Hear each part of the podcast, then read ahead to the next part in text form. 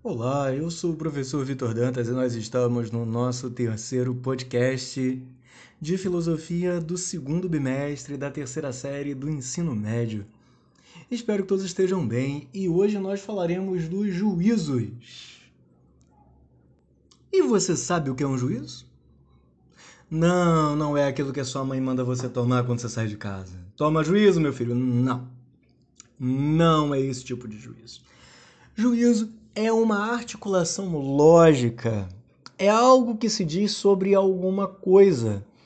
É um enunciado onde se afirma algo sobre algo ou alguém. É simplesmente uma oração.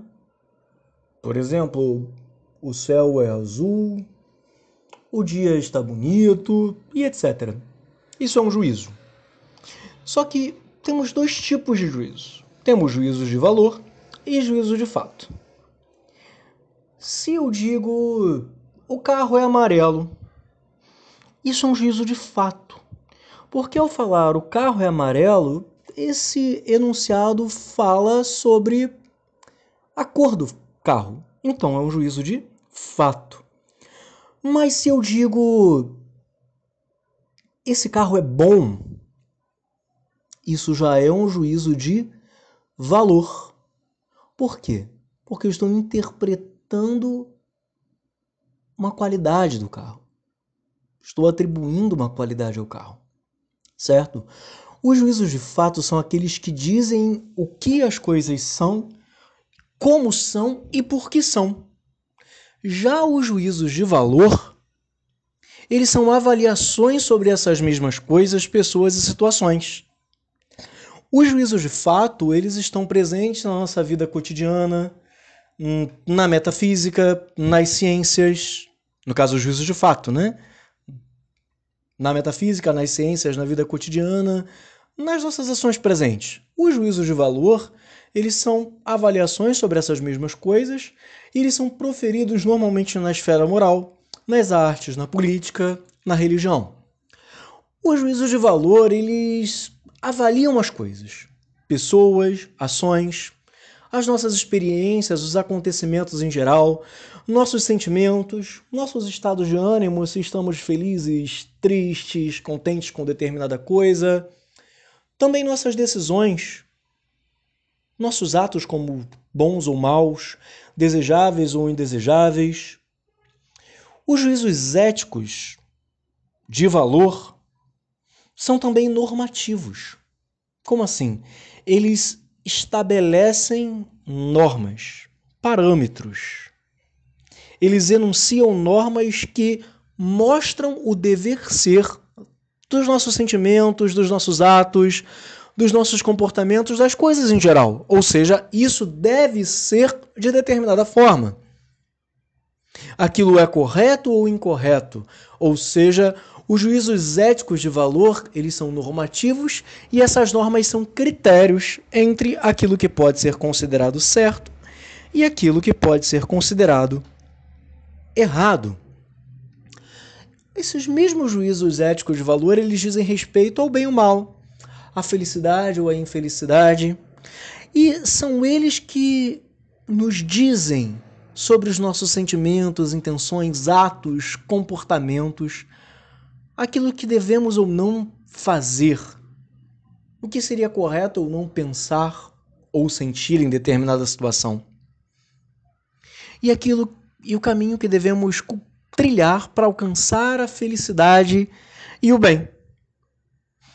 Os juízos éticos de valor, eles enunciam, eles mostram para a gente quais os atos, sentimentos, intenções e comportamentos são condenáveis ou incorretos do ponto de vista moral. Mas qual é a origem da diferença entre esses dois tipos de juízo? A diferença entre os juízos de fato e os juízos de valor está na natureza e na cultura. O juízo de fato segue a natureza. Sim, o juízo de fato ele é de todo natural. Natural por quê? Está simplesmente descrevendo as coisas como elas são e como elas se apresentam, como elas estão aí. Já o juízo de valor não descreve as coisas por si mesmas, mas ele já engendra um aspecto cultural no próprio julgamento em si. Ou seja, ele visa constatar e explicar a realidade a partir do ponto de vista cultural. Se a chuva é boa ou ruim, isso não é um juízo de fato, é um juízo de valor. A natureza nos aponta que está chovendo. A cultura diz se a chuva é boa ou ruim, certo? Considerar se ela é boa ou ruim já se pressupõe todo um aspecto cultural precedente a esse próprio julgamento. Frequentemente nós não notamos a origem cultural dos nossos valores éticos ou dos nossos juízos éticos de valor, do nosso próprio senso moral, da nossa consciência moral e etc. Porque desde sempre nós já somos educados dentro daquela mesma cultura